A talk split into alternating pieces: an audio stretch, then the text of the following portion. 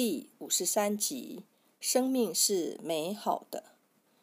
真不敢相信，自从写下《创造生命的奇迹》这本书，如今已经过了三十多个年头，并已译成四十多种语言，在一百多个国家出版，全球销售量超过五千万册。当初会写这本书。原本是为了帮助我工作方的学生及更多人改变自己的生命。当时我并不明白它究竟能帮助多少人，或者宇宙会如何成就这个梦想。从这本书完成的那一刻起，生命似乎就在告诉我：这本书必须流传出去，它是属于全人类的。我想，这本书之所以成功，是因为我有能力帮助人们改变，让他们学会爱自己，并摆脱罪恶感的束缚。而本书内容的纯粹性，则使它跨越国界，为不同文化的人所接受。某一年，在洛杉矶举办的美国书展中。有一位来自尼泊尔首都加德满都的书商告诉我，我的书在他经营的书店里是最畅销的。我把他的名片摆在我的书桌前，借以提醒自己，我与世界各地的人都有着不可思议的连结。时至今日，我的电子信箱。每天仍然塞满来自全球各地的信件，其中有许多是年轻朋友写来的。他们就和三十多年前的读者一样，都因为这本书而获得疗愈。生命循环不已，这些年来发生了许多事。三十年前，我有六年半的时间在帮助艾滋病友。刚开始只有六个人晚上在我洛杉矶的家中聚会，不到几年的功夫，已经发展成每周超过八百人的聚会。我常戏称它为“贺氏夜游”。这段期间，我自己也有很大的成长。内心的格局不断扩大，我这辈子永远忘不了那段经历。它持续好长一段时间，甚至在我搬离洛杉矶之后，它还持续运作着。不过，现在赫氏支持团体在西好莱坞已经不复存在了。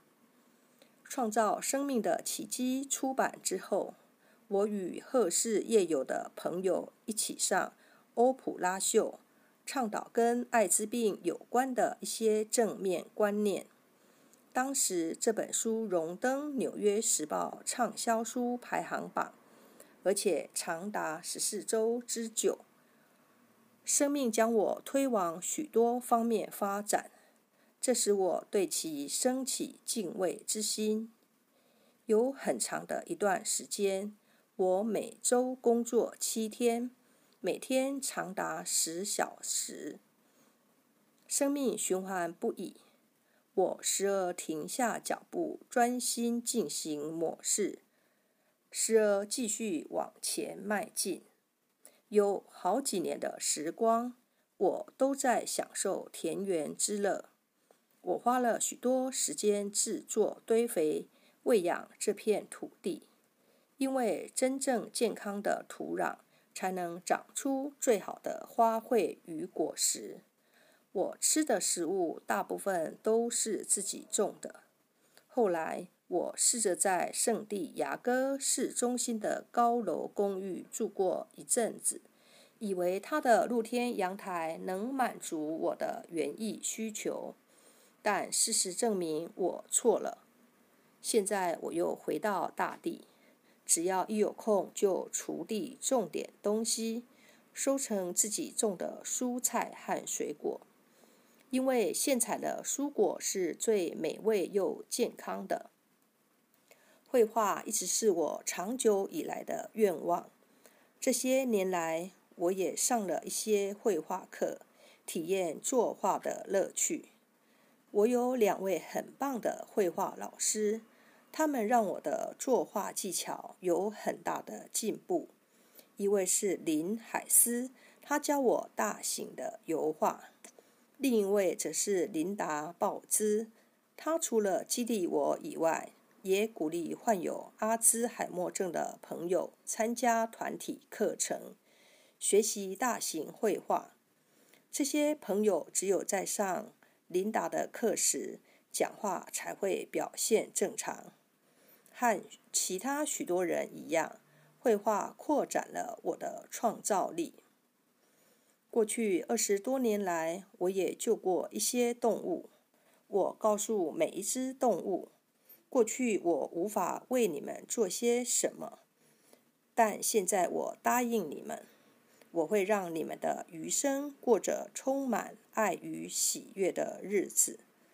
后来他们各自走完生命的过程，现在全都走了。我的直觉告诉我不要再养任何宠物了，因为我必须了无牵挂的在世界各地走动。幸好我的左右邻居都有养狗，如此一来，我每天都可以轻松的解决我的宠物瘾。早年从事我这种工作的人并不多，因此我必须不断到各地教学。不过现在已经有许多优秀的老师出现，我自己也不再有那种必须拯救每个人的压力。况且我已经写了超过二十五本书，制作了许多录音及录影资料，因此有丰富的资源可供人们学习。我现在最常做的，就是在幕后支持新作家及杰出的老师。二零零八年，我献出了我人生的另一个第一次，我拍了我的第一部电影。许多女演员一到了三十五岁，就会被认为年纪太大而找不到角色可演，而我却在八十一岁成为影星。事实上，这些年来一直有人想将我的故事拍成电影，但我总觉得对的人尚未出现。后来在二零零七年底。生命为我带来了迈克·古夏恩导演。当时看见他慈爱的眼神及温柔的笑容，我的心便告诉我，就是这个人了。虽然麦克和制作人诺亚·凡纳克雷森是首次接触我的思想，但我知道，在拍摄及剪接的漫长过程中，将有足够的时间。让这些观念深入他们的意识。后来，这部创造生命的奇迹不仅很成功，参与这部影片制作的每个人也在生活中见证了他们自己的正面转变。阅读书籍是获得讯息的好方法，观看影片则能让讯息更深入人的意识。我收到如雪花般飘来的信件。诉说着这部电影对人们造成的正面影响。其中最戏剧化的是一位曾被关在日本战俘营五年的男士。他在看完这部影片后，终于宽恕了当初俘虏他的那些人，并让自己从多年挥之不去的痛苦阴影中解脱。许多人都对这部影片很感兴趣。我因此又上了欧普拉秀两次，畅谈创造生命的奇迹的书及影片。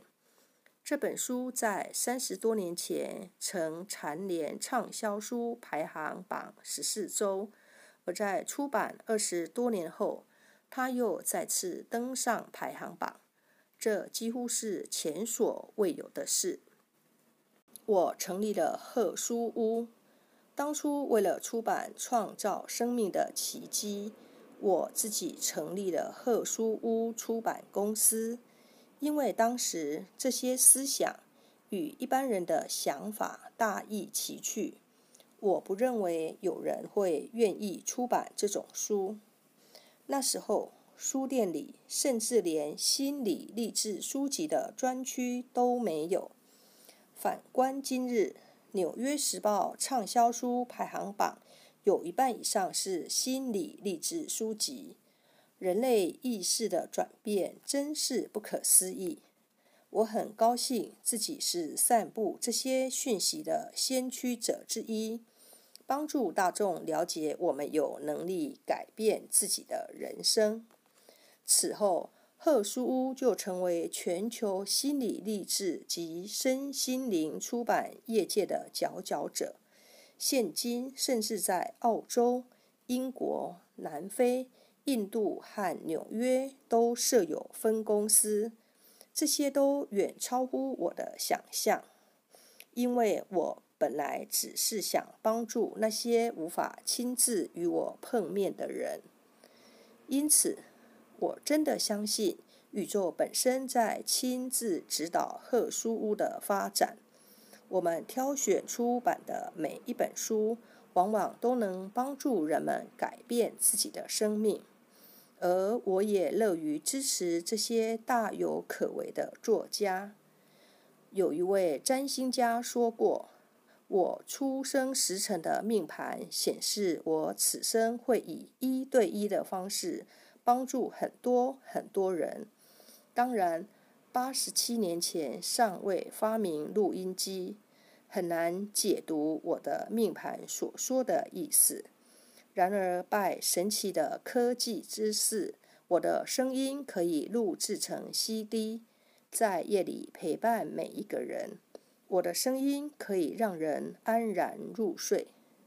结果，许多素昧平生的朋友都觉得我们彼此认识好久了，因为我的声音一直陪伴着他们。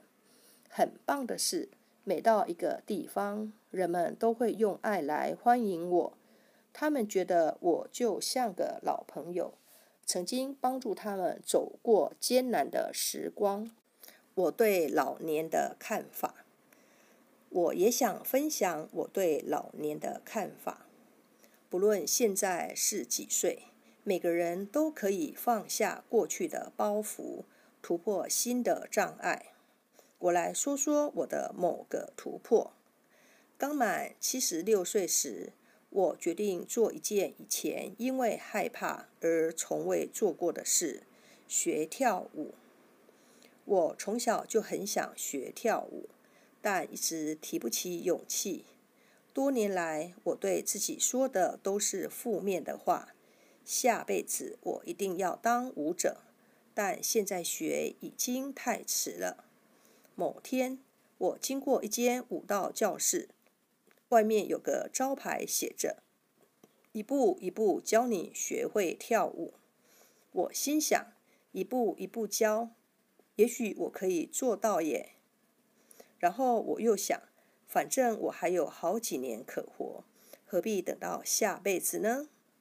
于是，新的生命体验开始了。头两个月对我来说，简直活像个地狱！我甚至很害怕去上星期三下午的舞蹈课，但是我知道我不能半途而废，非得把课上完不可。第一堂课从头到尾，我都十分战战兢兢，残留在心中那些小时候的乐色开始出现，尴尬、丢脸和羞愧。一下子全涌了上来，我甚至无法找到一个肯定句来搞定它。某一天，我早年的一位老师告诉我：“路易斯，我从你的眼神中看见了恐惧。你到底在害怕什么呢？”当时我答不出来。到了那天晚上，我仔细思考这个问题。发现自己内在原来有个信念：只要我做错事，就可能会挨揍。这对我来说是个重大的发现。原来我的内在小孩很害怕被裹耳光，但现在我都已经七十六岁了。于是，在下一堂课，我将我的突破告诉武道老师。听完之后，他的眼眶充满了泪水。这对我来说是个转泪点。那些负面感受开始全部渐渐褪去。